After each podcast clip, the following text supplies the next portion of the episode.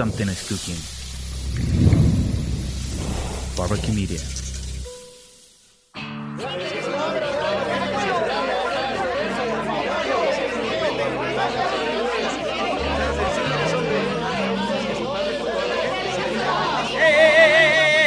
Nada es personal. Tratemos de encontrarnos, respetémonos. Bienvenido usted a este espacio de discusión, de tolerancia, de respeto. Conozcámonos, dejemos atrás las ataduras que nos han amarrado durante tanto tiempo y aprovechemos la oportunidad para vernos frente a frente. Bienvenido, anímese, súbase conmigo a este vehículo que es nada personal.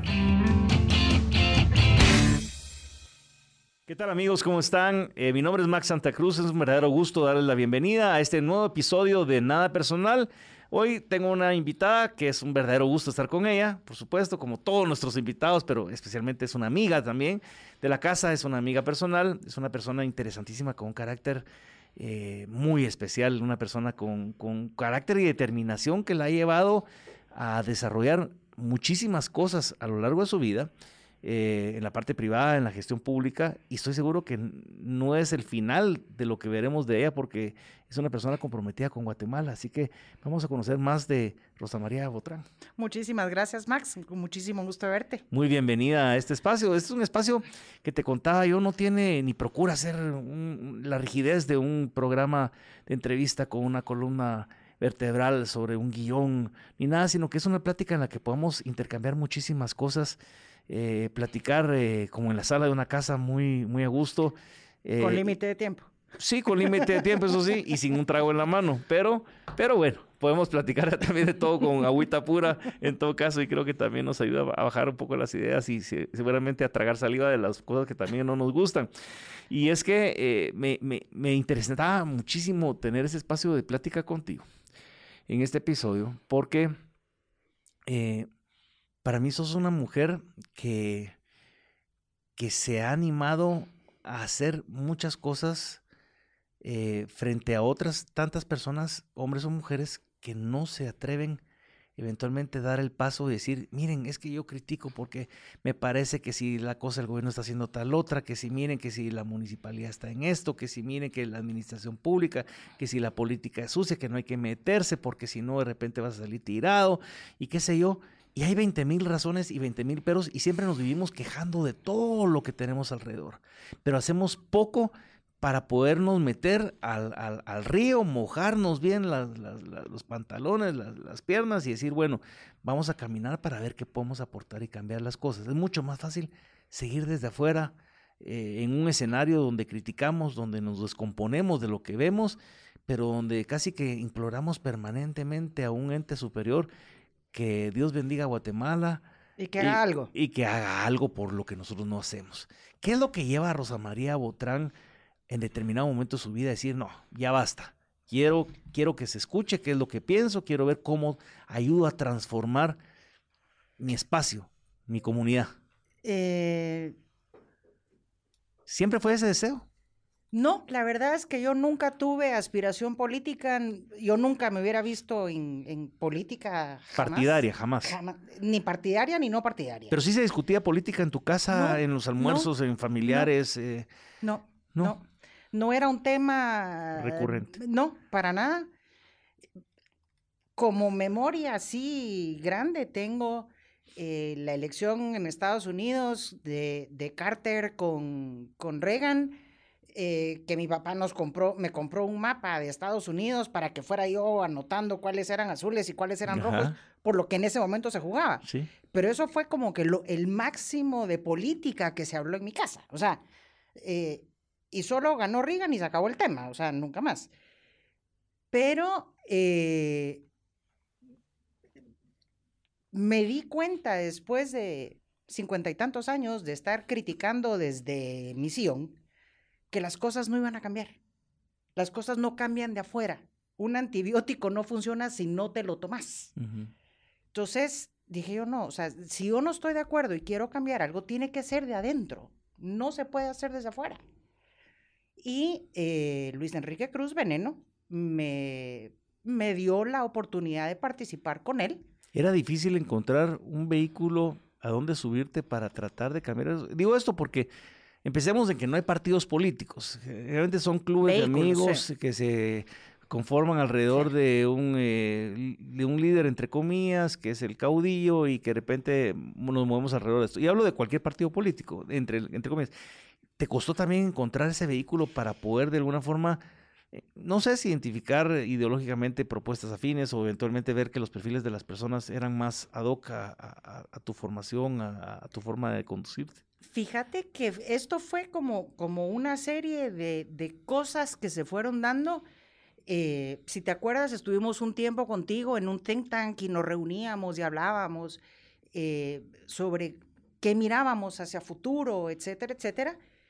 Y Luis Enrique, con el programa que tenía en, en Guatevisión, pues tenía mucha, Proyección. eh, mucha proyección y, y mucha denuncia de lo que estaba pasando en la ciudad de Guatemala. Y se le ofrece a Luis Enrique la oportunidad de correr a la- por la alcaldía de, de la ciudad de Guatemala. Y él me dijo, mira, yo voy, pero usted viene conmigo. Porque yo quiero a alguien que siempre me diga la verdad. Y ese es mi gran defecto. Mira, o sea, si a mí me preguntan algo, yo voy a decir mi opinión sin buscar quedar bien con nadie. Pero, Entonces, ¿cómo coincidieron ustedes con, con Luis Enrique? fue simpático. Yo a él lo conocí. eh, fueron las elecciones, eran las elecciones de 2011 Ajá. y estábamos en uno de los foros que organizó la Cámara de Industria en, en el Parque de la Industria, cabalmente, fue el, el foro presidencial.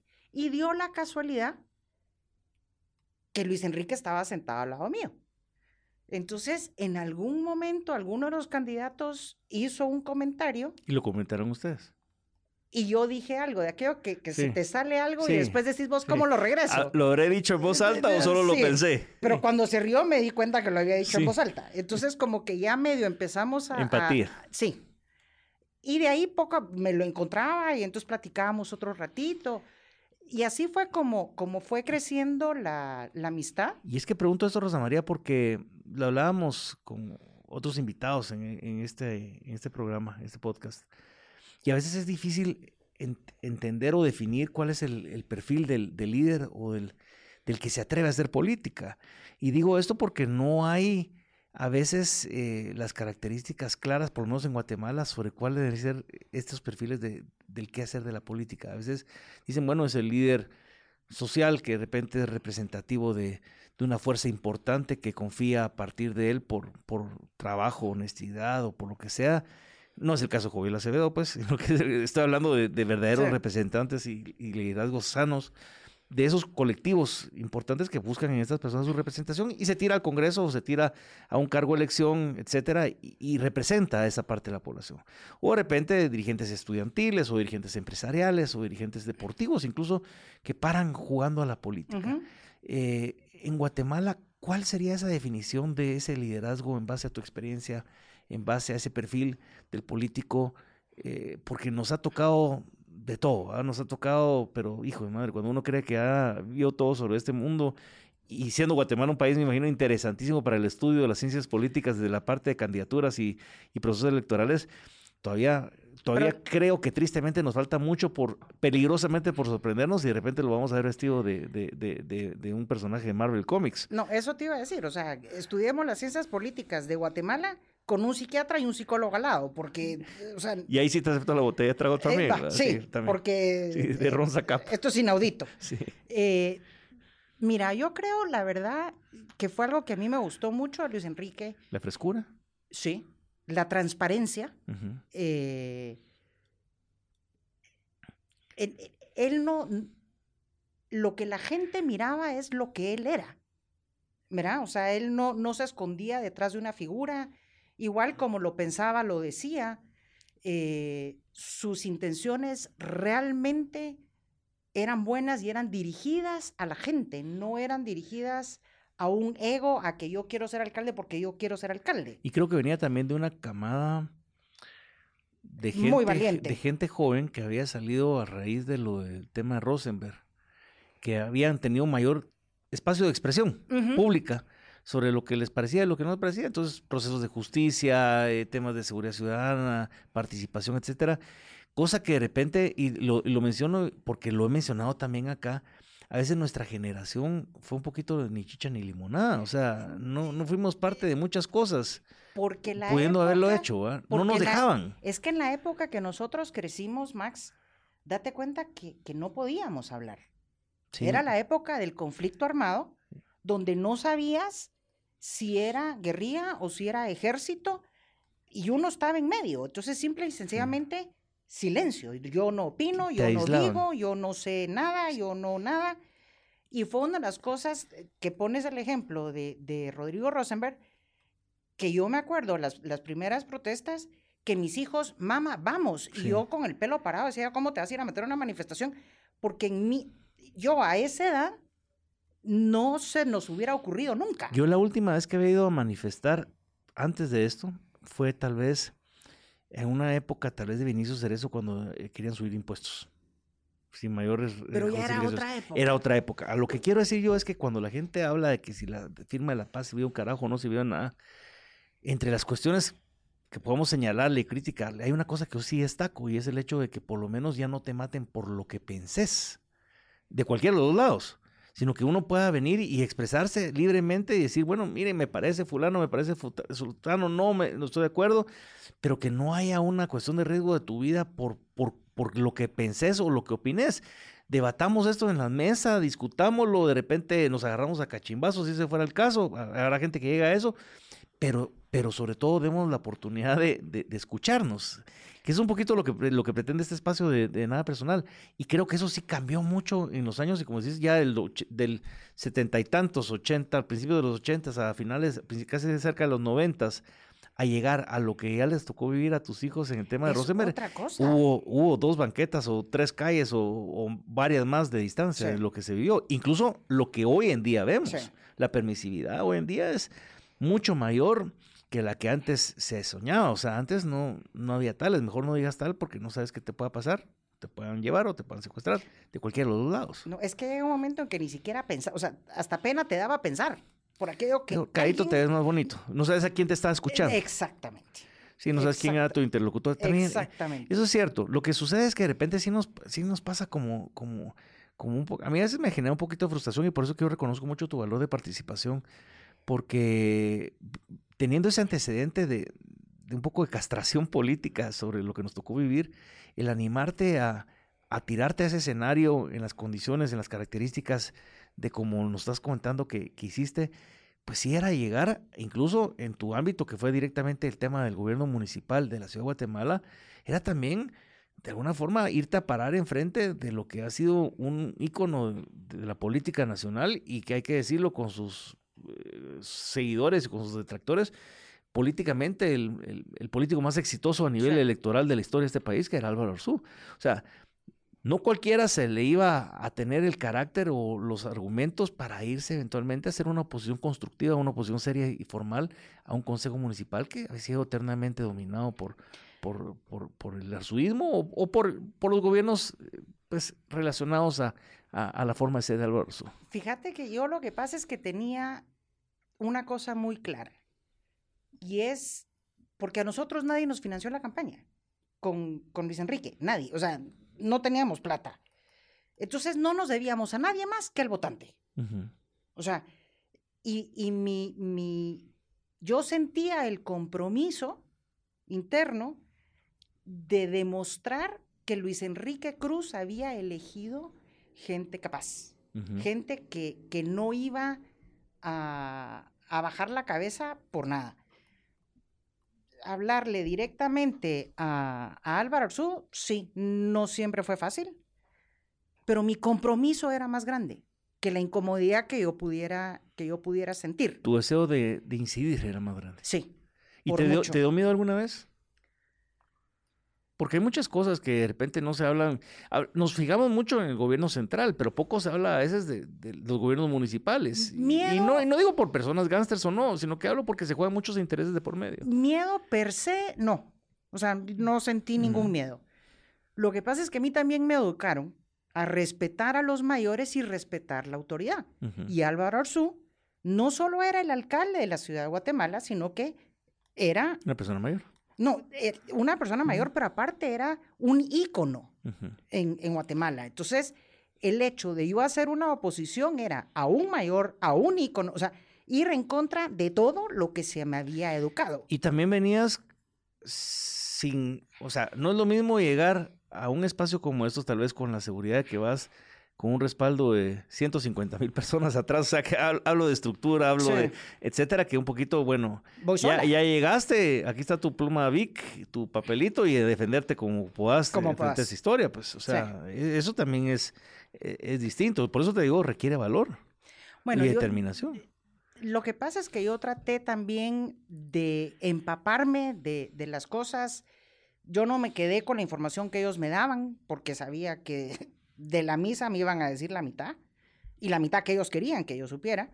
Entonces yo me metía a, a investigar, a indagar, a averiguar, a- para hacer una oposición constructiva. Ujú. ¿verdad? Para decir, me opongo por esto, esto, esto y esto. Señores, yo creo que esto, esto y esto está mal hecho por esto, esto y esto. Eh, porque al final del día son los intereses de los vecinos de la ciudad de Guatemala. Rosa María, ¿cuál es tu, tu- bajo tu experiencia, cuál es el perfil del ciudadano de la ciudad de Guatemala? O sea, ¿qué es lo que, lo que nosotros no nos enteramos como ciudadanos por dejadez o, o por lo que sea, de lo que deberíamos saber de- de- del qué hacer del gobierno municipal? Porque vemos las banquetas, vemos las calles, vemos los basureros, las clásicas historias de que si falta agua en tal lugar, que si de repente eh, están los de Metra poniendo cepos o de repente están ayudando al- a, a regular el tránsito.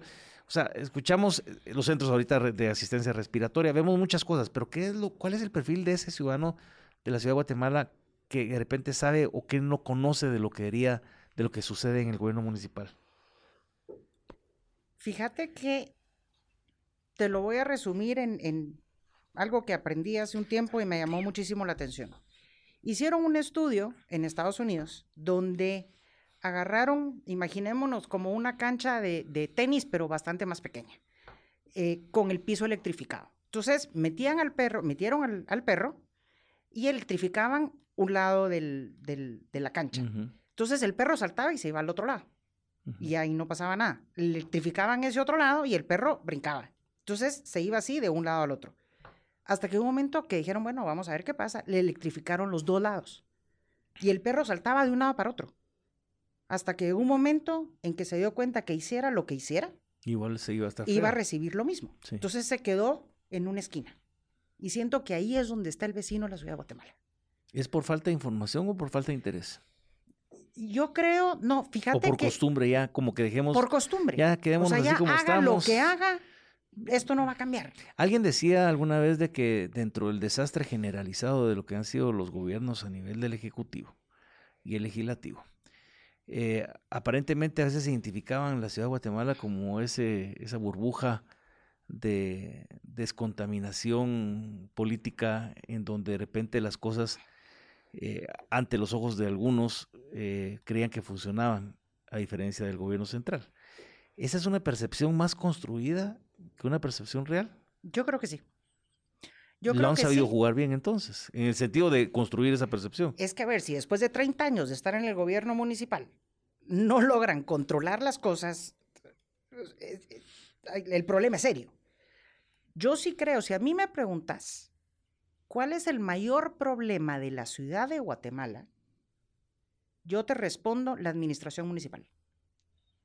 ¿Por qué? Porque ¿Toma de decisiones o, o la administración como, como engranaje Lo- o como grasa? todo, todo. Lo que pasa es que ya se acomodaron, los problemas del agua siguen exactamente igual. ¿Y por qué no se resuelven? Hay No vo- sé. no hay voluntad, no hay capacidad. Para mí no hay voluntad. Eh, porque si no, ya hubiera- después de 30 años ya se hubiera hecho. Es como decir, tal vez dar, eh, aquí va el pan y te lo retiro, aquí va el pan y te lo retiro. Un poquito pan y círculo, que Eh, siempre se eh, habla. eh, exactamente, ¿verdad? Yo me acuerdo hace unos años, cuando yo recién entré, que se estuvo viendo el tema de la reestructuración de las rutas del transporte público. Los transportistas están solicitando y llevan solicitando el incremento a la tarifa del transporte público, que recordemos que sigue siendo 1.10, Sí. ¿verdad? ¿Qué es subsidiada? Eh, no, No. no. eh, O sea, esa es la tarifa de los buses rojos. Ah, de los ¿verdad? buses rojos. ok. 1.10. Eh, Y están, están solicitando que se incremente la, ruta, el- el- la tarifa, con toda la razón del mundo. Para poderlo hacer financieramente viable. Pero yo no tengo en, en Dios y conciencia, yo no puedo autorizar un incremento de tarifa con las mismas unidades Claro. Si no vas a pagar más por menos. para ir sentado en una cubeta, Sí, si, sí. si bien te va. Sí, no. eh, eh, Entonces, se habló varias veces que sí, que una licitación, y no pasó nada.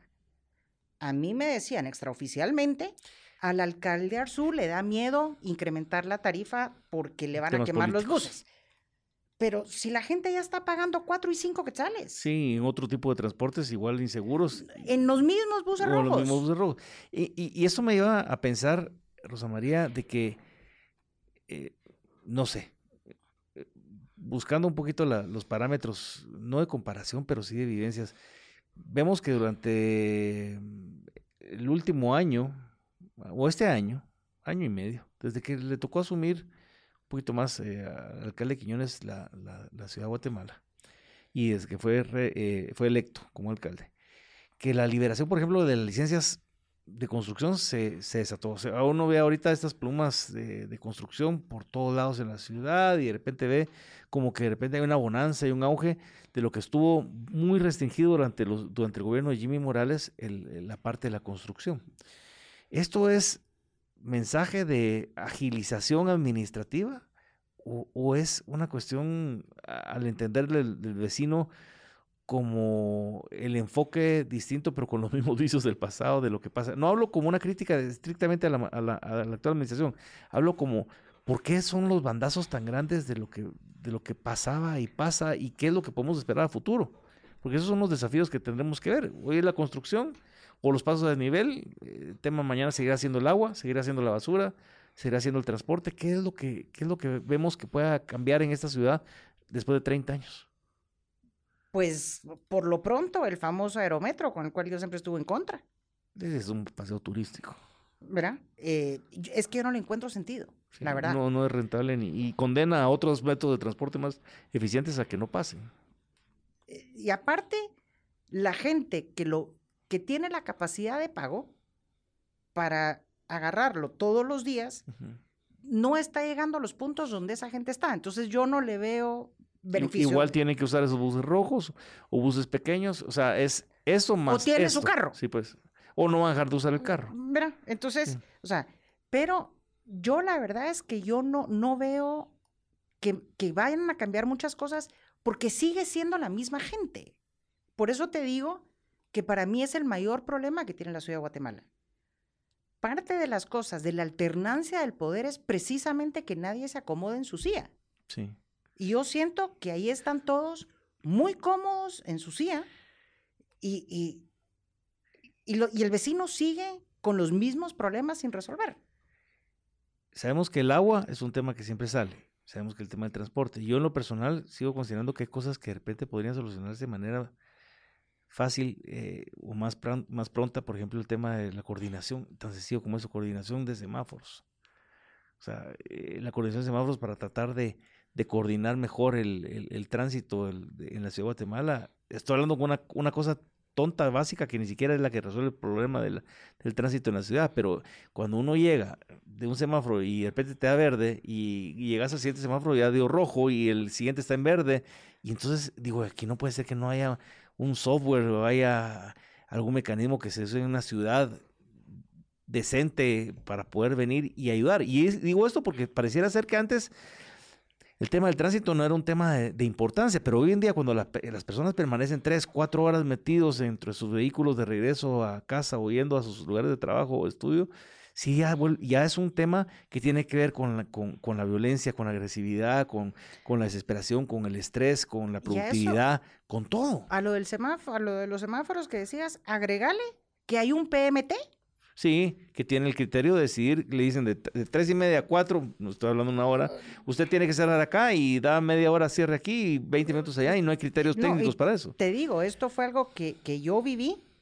eh, yo venía sobre la sexta avenida de la zona 10, iba a cruzar Boulevard Los Próceres y sobre los próceres, que tenía un PMT y el semáforo en rojo, parado el tránsito, o sea, nosotros teníamos la vía, Sí. digamos, los de la sexta, y había una ambulancia con sirena abierta Y no lo dejaron sobre, pasar. y no lo dejaron pasar. Sí, hombre, eso es irresponsable. O sea, a mí me dieron ganas de bajarme y decirle al policía, mire, usted entiende aquí. qué es lo que está pasando. Sí, sí, sí, sí. ¿verdad? O sea, son cosas que, que yo no, no entiendo eh, y lo único que hacen es complicar aún más el tránsito. Rosa María, ¿qué- ¿cuál es el valor de, de- de la participación? Hemos escuchado cuál fue tu, tu posición dentro de, dentro de tu, tu per- permanencia y presencia dentro del Consejo, pero ¿cuál es el, el valor que le das a la parte de las soluciones que este país ne- necesita? Eh, hablo desde la participación o hablo desde el ejercicio, por ejemplo, incluso el gobierno municipal. O sea, algunas personas consideramos que, que, que el gobierno de la ciudad de Guatemala es mucho más allá de que un gobierno municipal de los otros tantos municipios que conforman el, país, sino que tiene características, por supuesto, importantes, especiales, y que muchas de las cosas que se ven al gobierno central se derivan de esa misma relación o de la importancia del gobierno municipal o de lo quien preside el gobierno municipal o lo que pase con el gobierno central. ¿Crees que eh, cuando buscamos soluciones de país también deberíamos de, de enfocarnos más en los gobiernos municipales? Eh, por lo menos hablemos del departamento de Guatemala. Misco es, importantísimo, Villanueva, eh, Santa Catarina, San José. O sea, estamos hablando, bueno, alcaldes que han salido eh, procesados, como Chinautla.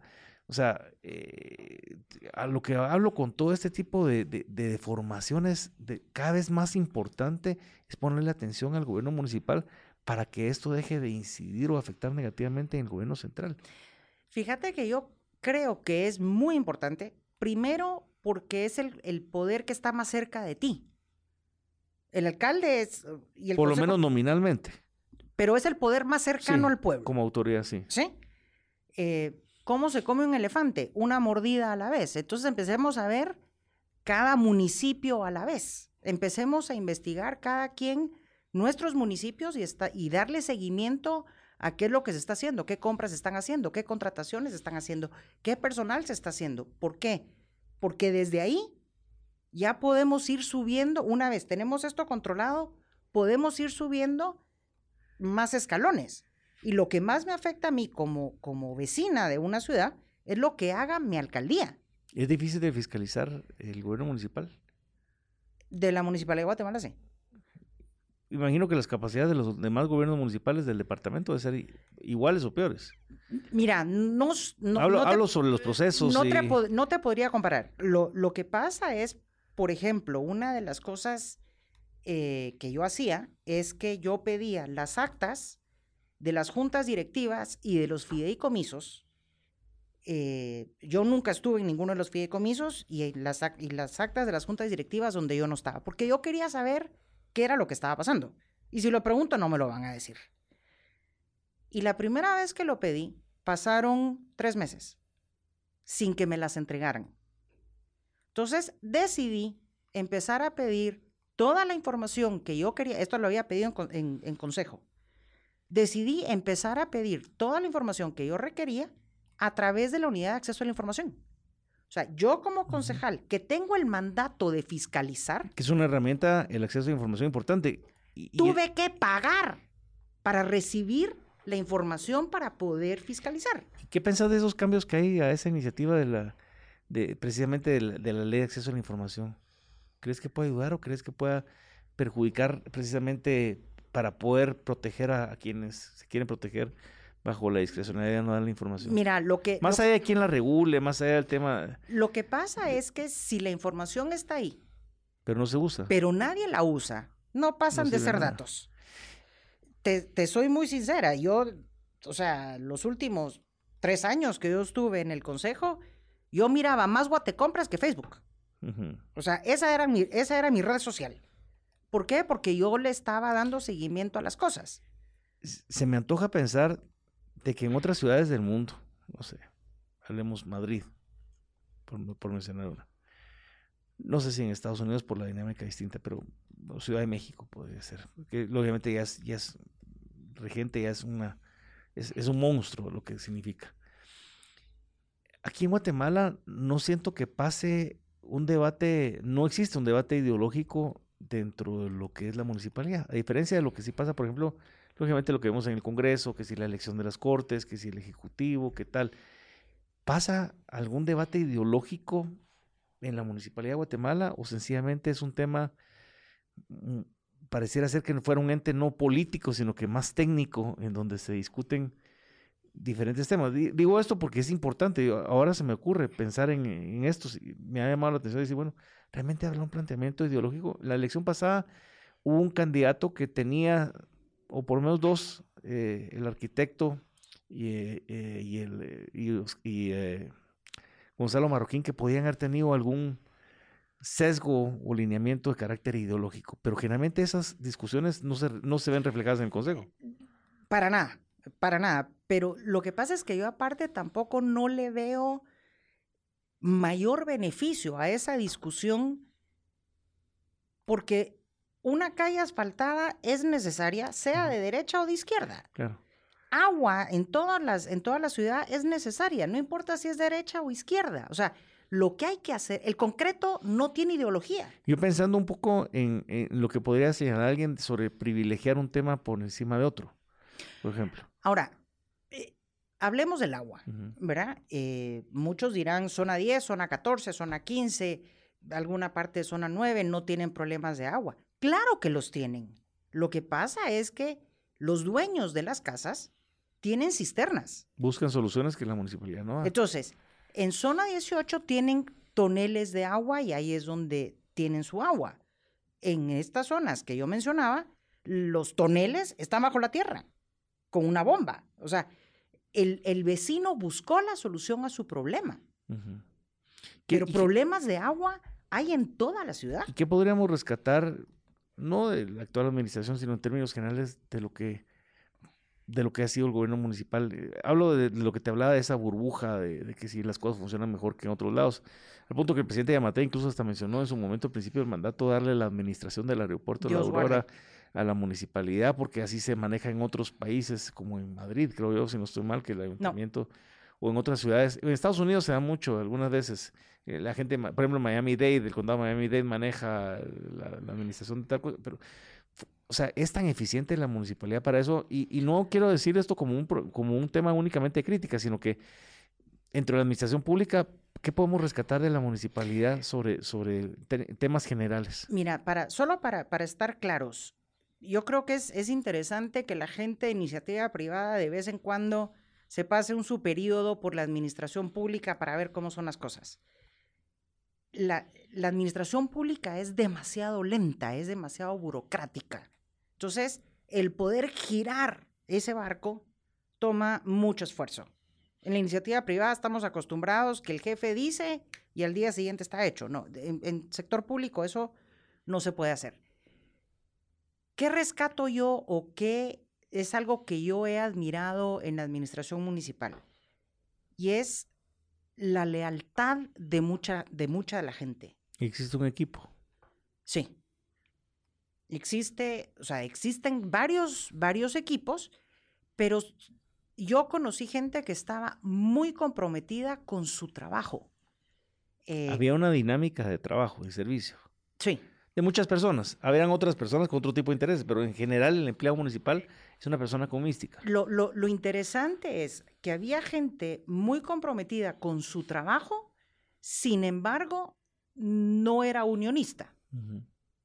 Sí, no era partidaria, sino era trabajador municipal. Eh, pero, pero tenía el, el, orgullo de hacer bien las cosas por el vecino. Y es que me parece interesante lo, y la, la, pregunta y, y, tu respuesta, porque hablábamos en otro episodio y mi abuelo estuvo en la administración pública durante 40, 40 y pico años en el Ministerio de Relaciones Exteriores.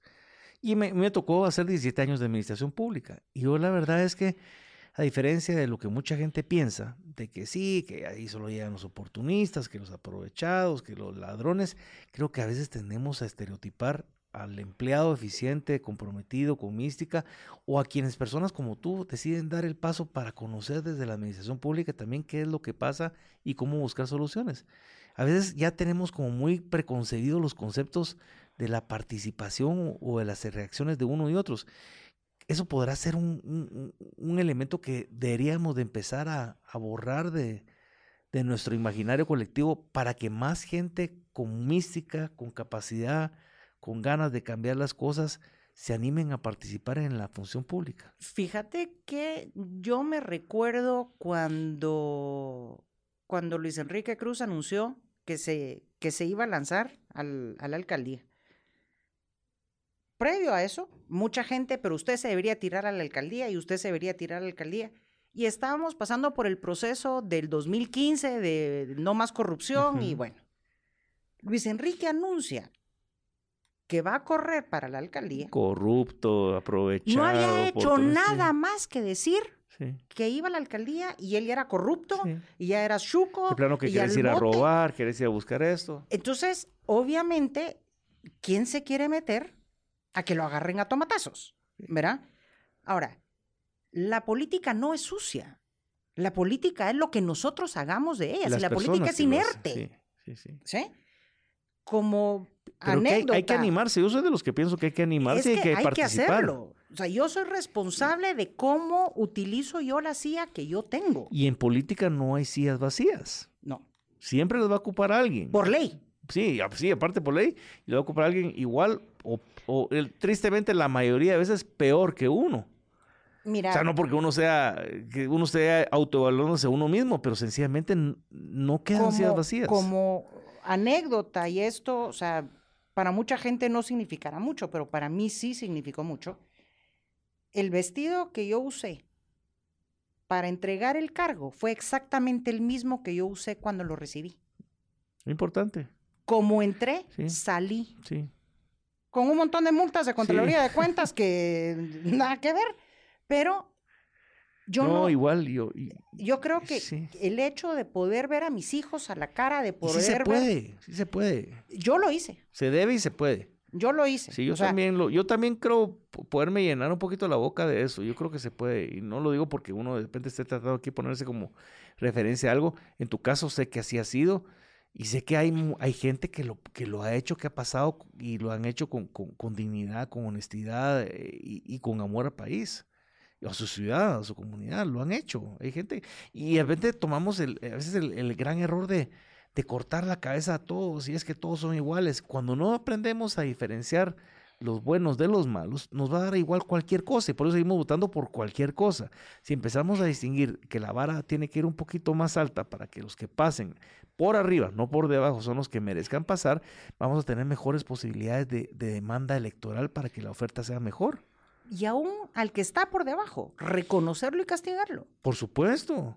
Sea, todo tiene que tener una Por eso, pero consecuencia. no solo es que pase por debajo de la mesa, no, es que hay que sacarlo y mostrarlo. Claro, sí, y que la gente aprenda de esa evidencia, eh, precisamente lo que no hay que hacer y que si lo hacen, qué es lo que va a pasar. Antes no había consecuencia del, del- de los actos, eso es lo que tenemos que cambiar en Guatemala. Ahora, lo que pasa, creo yo también, es que ahora nos fuimos para el otro lado. Sí, la politización de la Eh, justicia. Pero, y aparte, te pongo un ejemplo. Eh, yo entré en- al consejo en 2016. Para ese año se le puso al consejo, al consejo municipal en pleno una multa por unas licitaciones autorizadas extemporáneamente.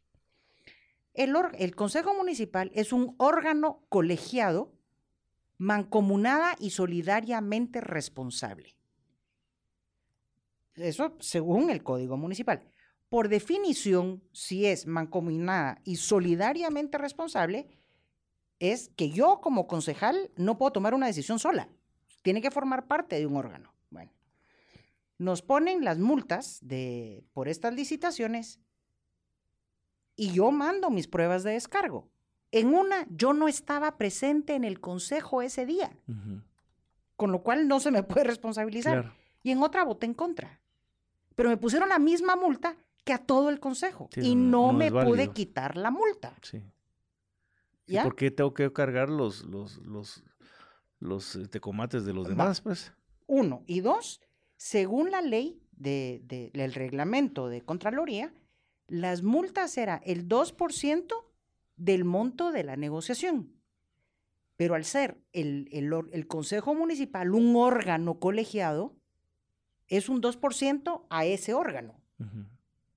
Porque si no, no tiene sentido que seamos solidarios y mancomunadamente responsables. Claro. Ah, no, nos pusieron una multa del cada uno. 2% a cada uno. Sí, individual no tiene sentido si es colegiado.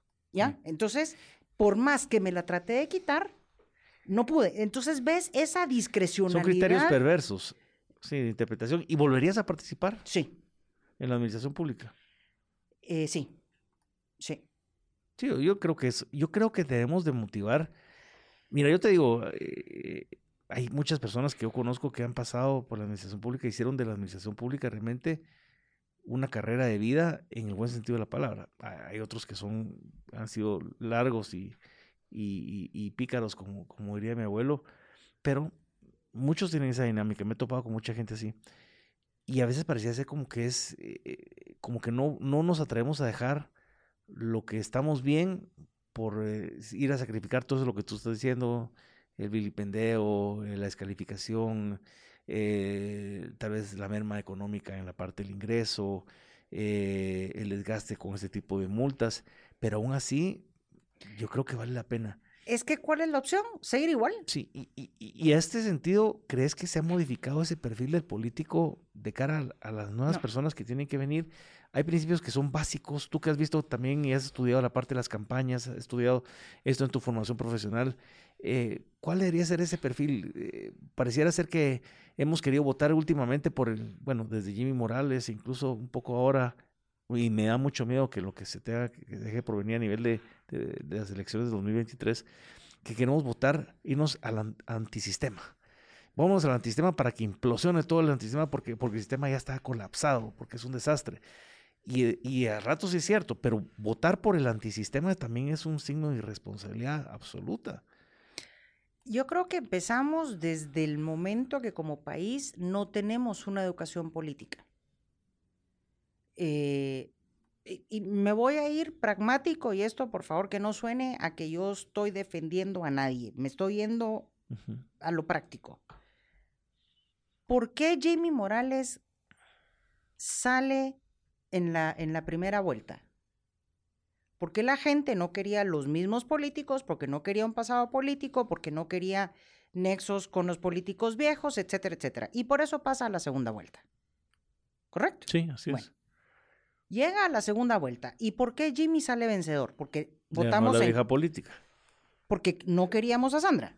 Sí, a la ¿Sí? vieja política. Va. Entonces, si lo venimos a ver, Jimmy Morales cumplió con nuestros objetivos electorales el día de las elecciones. Si lo que queríamos era que no quedara Sandra. Y lo logró. Entonces, ¿qué le estábamos pidiendo después? Sabíamos que no tenía gabinete. Sabíamos que no tenía experiencia política. Sabíamos que no tenía un programa de gobierno. Eso lo sabíamos y lo pasamos de lado con tal que no quedara Sandra. Pero después lo criticamos porque no lo tiene. Entonces, si nosotros tuviéramos un poco más de educación política, nunca hubiéramos aceptado a Jimmy y nunca hubiéramos aceptado a Sandra. Sí, sí, porque ahí sí que la experiencia nos ha llevado, igual que lo que estamos pasando ahora, es que el caldo sale más caro que los frijoles. O sea, si, si nosotros estuviéramos exigentes con la oferta eh, eh, de la propuesta electoral que hacen los partidos políticos, jamás hubiéramos aceptado un candidato en tales y tales circunstancias, sino que serían impresentables al electorado por principio. Pero nosotros como ciudadanos no hemos elegido, sino solo hemos votado. Porque y ese es un gran problema también de fíjate los que yo ni ciudadanos. siquiera, fíjate que yo ni siquiera te diría que hemos votado, nos hemos conformado. Esto es lo que hay. Y eso es lo que preocupa, porque la historia no pinta muy distinta para dentro de tres años. Fíjate Por lo que menos al día de hoy. yo creo que es aún peor, porque ahora ya no hay ni siquiera alguien en cola. No, ahorita, si queremos ver, sí, no, pero lo- esperamos que eso esté muerto y acabado. Pero, pero, pero, por ejemplo, cuando uno ve la elección del presidente de Amate, incluso para acá, fue como que el último de la cola que decías tú que estaba esperando turno para poder ser electo, porque los que vienen de más o ya pasaron o no pueden o no van a poder y, y- y es difícil, pero hijo de madre, acá, aquí pareciera ser que la medida del tiempo de los cuatro años, hablando de, de cómo pasa el tiempo de rápido, que los cuatro años no nos deberían de importar y deberían de pasar rápido. Y hoy en día estamos a menos de un año de todavía de, de la toma de posesión del gobierno del presidente Yamatei y, y, y mucha gente desesperada por, eh, por ineficiencia, por inexperiencia, por desestabilización, por inestabilidad, por propias decisiones comunicacionales, decisiones estratégicas, ausencia de las mismas, por el agravamiento de la crisis, por lo que sea, y realmente asfixia, asfixia que no podemos tener ese aire de, respiración en donde veamos nuevas caras, nuevas participaciones, con nuevos mensajes y nuevas formas de ser política. Y no hay nadie en el horizonte. Esa es la gran preocupación. Y, los que de repente queremos darles la, responsabilidad para que la carguen sobre los hombros, como en todo proceso de la vida, hace falta la experiencia todavía un poco para poder llegar a enfrentar a un monstruo que no es difícil de, poder enfrentar desde lo municipal hasta lo nacional, como es hoy en día los, los, poderes locales. No, y es que eh, el Ejecutivo. Acordate la cantidad de, o sea, el presidente no es dueño de su CIA. Hay miles de fuerzas alrededor que están viendo cómo jalan para su lado.